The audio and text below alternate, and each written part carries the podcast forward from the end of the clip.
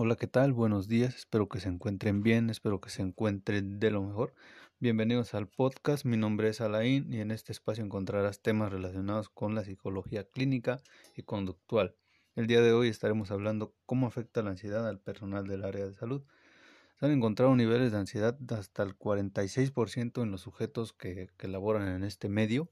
y sabemos que este aumenta el número de errores en el trabajo con las consecuencias que conlleva. En este caso, este sería la afección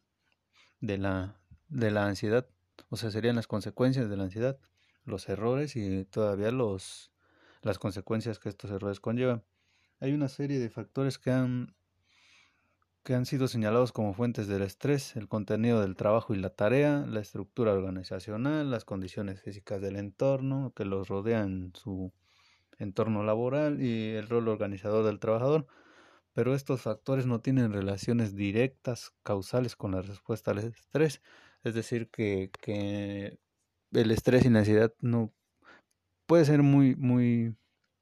muchas veces que, que sea iniciada en, en, la cuestión laboral, pero también hay otros factores como los problemas de relaciones personales, sentimentales, familiares, eh, eh, o sea, no nada más los factores van a ser los que del entorno que rodean al trabajador o en su trabajo, sino que también influyen los, los problemas personales, los problemas de casa, con los familiares, con la pareja y todos esos. Eh, para continuar, el síndrome de Burnout es característico de las personas que se dedican a servicios humanos, es decir, que el síndrome de Burnout se ve más en, en este tipo de, de, de personas que, que, se dedican al, al sector salud y es decir, que en trabajos que consisten en ofrecer servicios humanos directos de gran relevancia para el demandante, o sea, es decir, que, que trabajar directamente con personas, con vidas, con humanos, eh, pues eh, de alguna manera u otra genera una presión, y más en, en, trabajos como de médicos, de enfermeros, porque directamente están trabajando con, con el humano. Eh, este Eh, y continuamos para el demandante. O sea, eh, son servicios humanos directos para el demandante. Entre estas profesiones encontramos la de la enfermería, como ya había mencionado, y a continuación le señalaré una serie de particularidades que hacen ser un grupo de riesgo para patologías estresantes. O sea que para la enfermería se ve afectado más comúnmente por el estrés y la ansiedad realizan un trabajo de vital importancia para el buen funcionamiento de centros hospitalarios. Eh, la enfermería es considerada una profesión muy estresante con prevalencias altas de trastornos psicológicos relacionados con el estrés, con la insatisfacción laboral y frecuentes cambios de puesto de trabajo. Eh, existen múltiples factores de riesgo relacionados con el trabajo que pueden causar estrés. En este colectivo de contenido de trabajo, el grado de responsabilidad, el contacto con pacientes, la carga de trabajo, los horarios irregulares, la violencia hacia el profesional sanitario, en este caso de los pacientes hacia el profesional o hacia el quien está brindándole los servicios de salud, el ambiente físico que se realiza en el trabajo, la estructura organizacional, la falta de reconocimiento social, también es un factor muy importante porque muchas veces eh, al, a la enfermería, eh, eh, pues se le ha visto como un escalón abajo de la medicina y, muchas veces por parte de médicos o por parte de los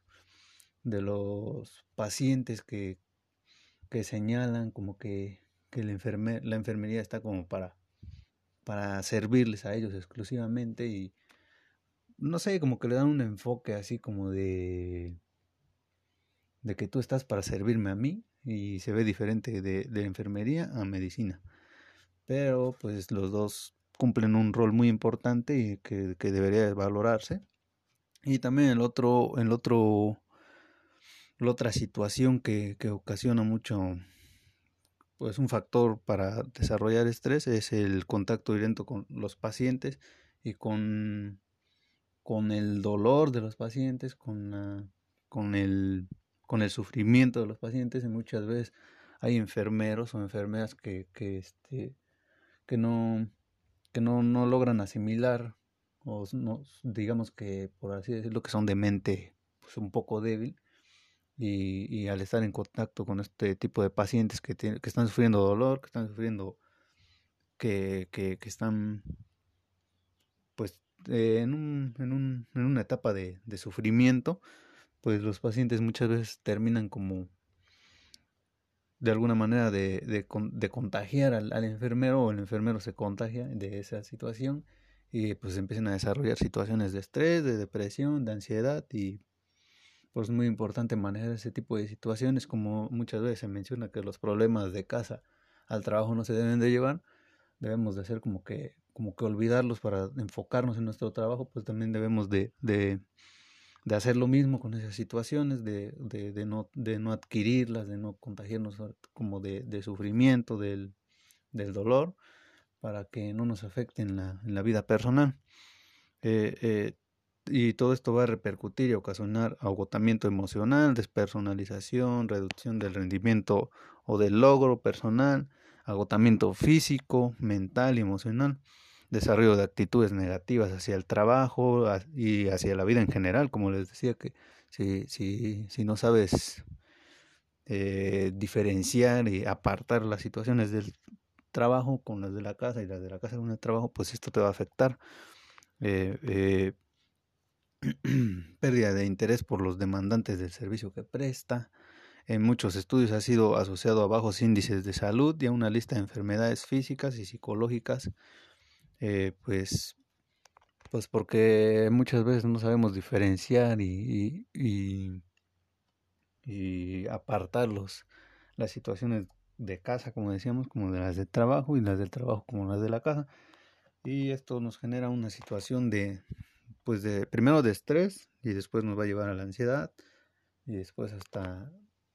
la depresión puede ser. Y pues esa es la manera en cómo afecta la ansiedad del personal del área de salud. Va a ser un muy este la manera más directa y en la que más comúnmente va a afectar pues va a ser en los errores que se empiezan a tener en el trabajo y debemos de hacer mucho énfasis en, eh, énfasis en eso los que elaboran en, en, en el área del sector salud porque pues como mencionaba se trabaja con humanos es muy diferente a otras profesiones, no digo, no digo que, que no las estoy desvalorando ni que,